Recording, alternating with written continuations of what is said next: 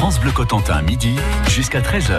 Et un jour, une femme, et on sait que c'est la journée mondiale de l'homme aujourd'hui. Et Florent Pagny, qui a fait, ça me permet de faire une très jolie transition, Frédéric.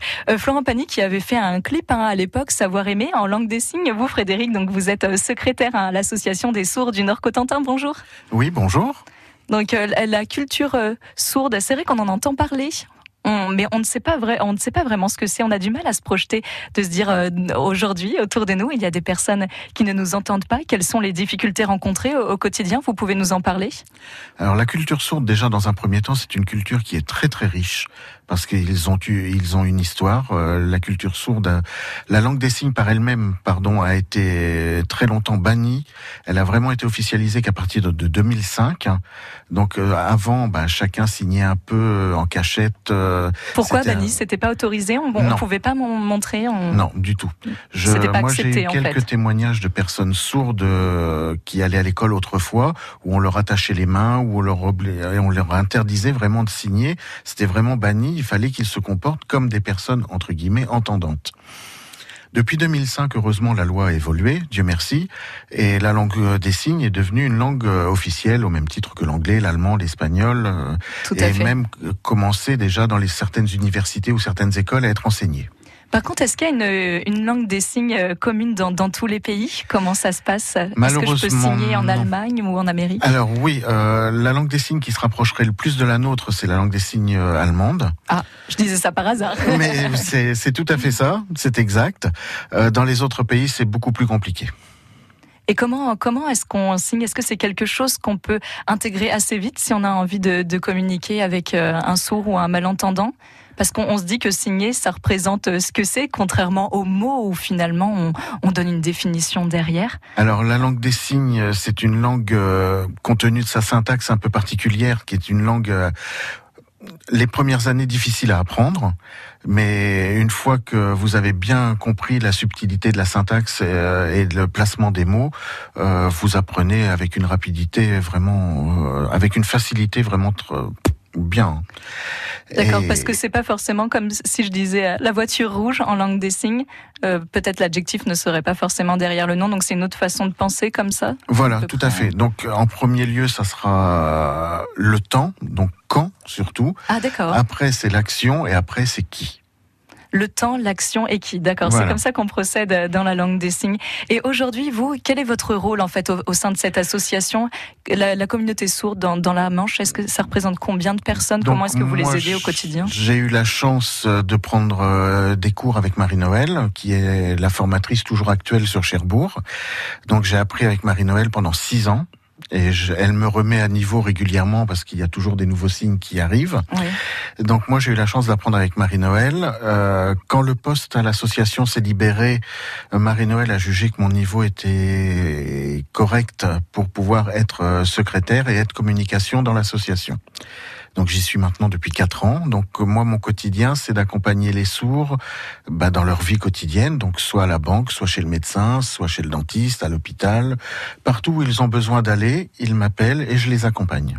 Vous voulez dire qu'aujourd'hui, lorsqu'on est sourd et malentendant, c'est difficile d'aller de soi-même finalement administrativement et, et communiquer euh? Alors, c'est mieux maintenant parce que certaines administrations, euh, certaines compagnies d'assurance, euh, certaines grosses administrations comme Pôle Emploi mettent à disposition maintenant des outils très performants pour accompagner les personnes sourdes ou malentendantes euh, dans leur quotidien ou dans leur rendez-vous.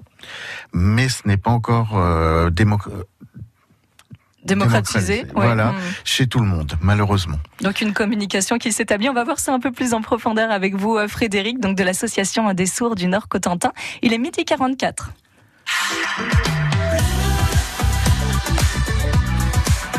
France Bleu Cotentin. France Bleu.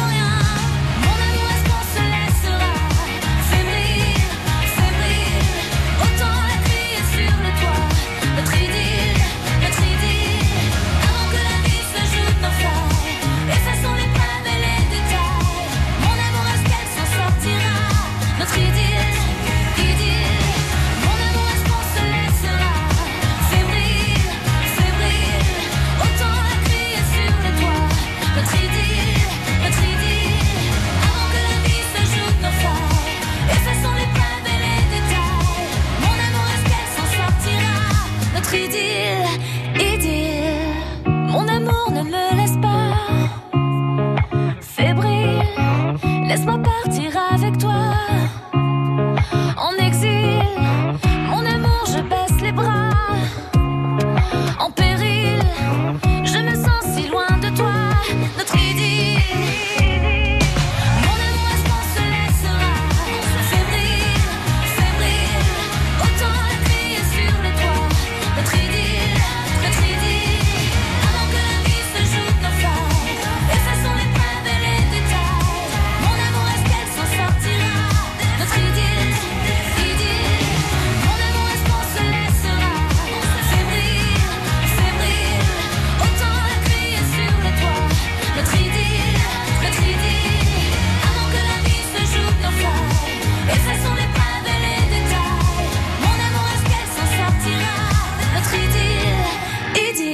Déclaration d'amour de Jennifer, c'était notre idylle.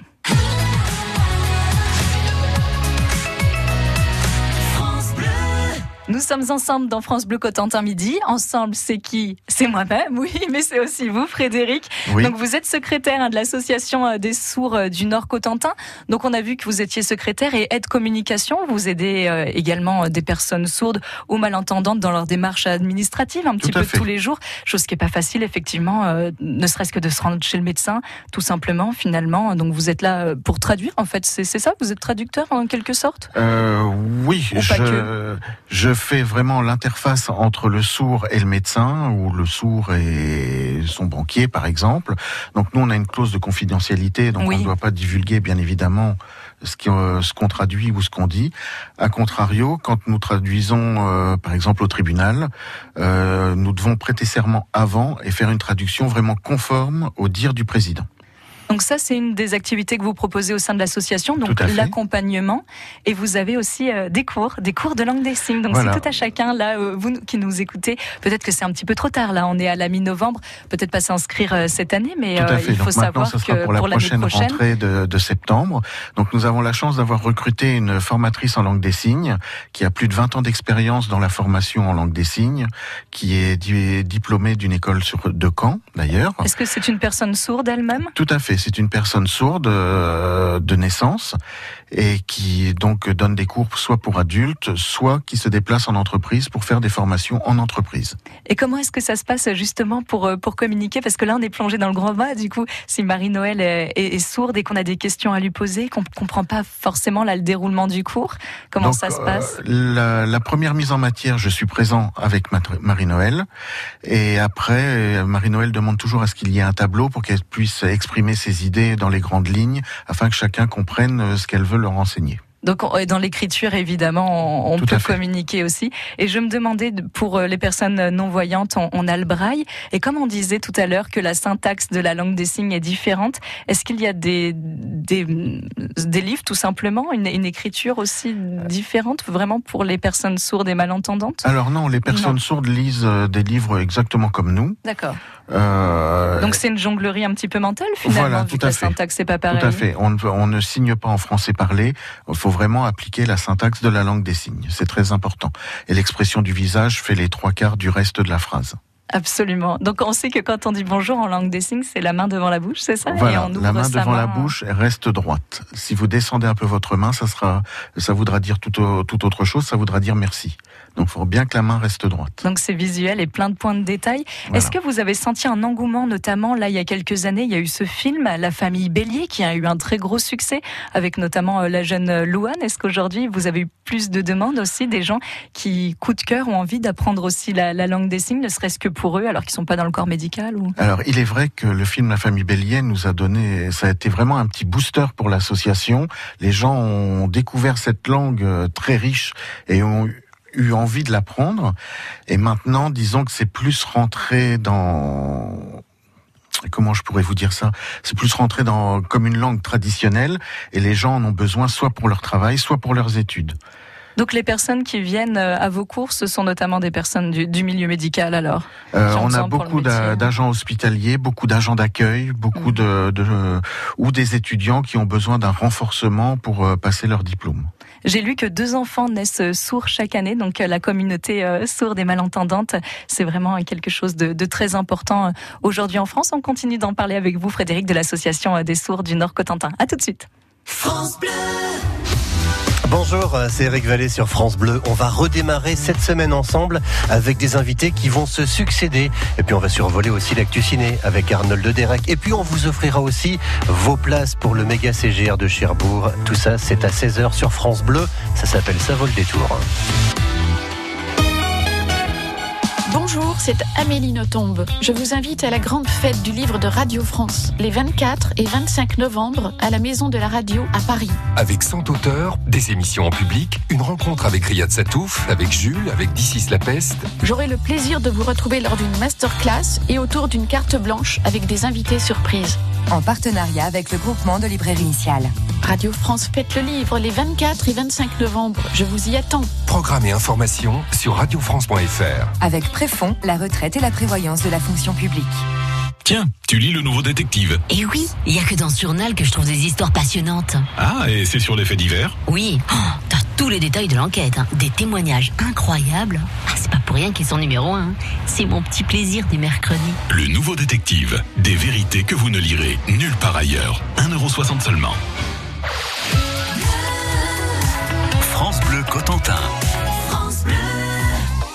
En ce lundi 19 novembre, hein, ça a bloqué là tout, tout le week-end et puis ça bloque toujours, Jacqueline. Hein. Oui, du nord au sud hein, du département, une quinzaine de blocages euh, en tout euh, ce midi, particulièrement autour de Cherbourg en Cotentin, avec des accès compliqués par la nationale 13 au niveau du rond-point d'Auchan à la glacerie, par l'axe nord-sud également à Tour-la-Ville et aussi sur le boulevard de l'Est, le rond-point Témis occupé.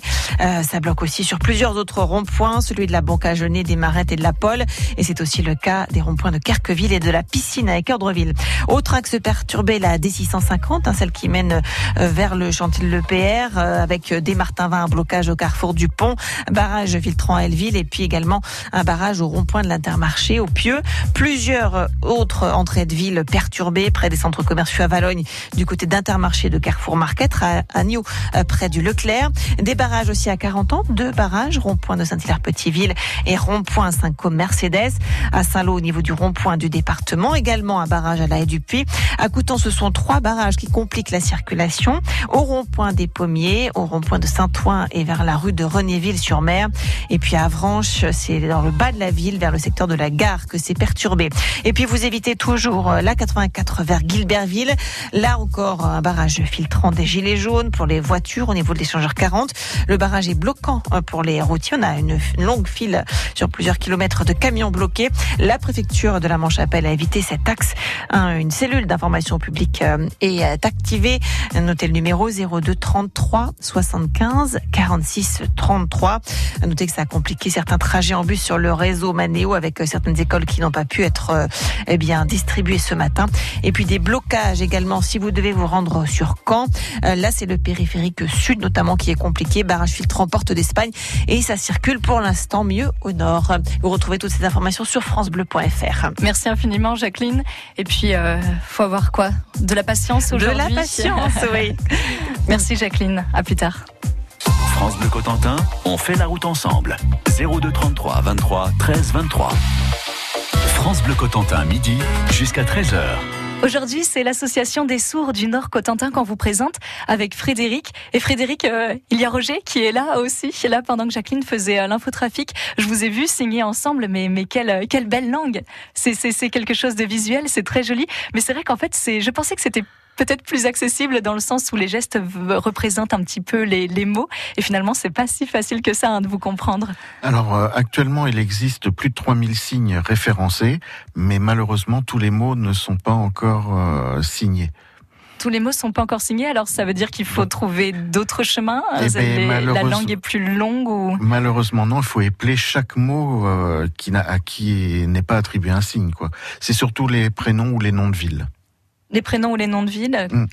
Ça veut dire que du coup, vous, vous faites comment euh ben, Il faut épeler chaque lettre. Euh, absolument, chaque lettre ah euh, avec l'alphabet vraiment de la avec la dactylologie, oui, oui. Parce qu'en langue des signes, ça s'appelle pas l'alphabet, ça s'appelle la dactylologie.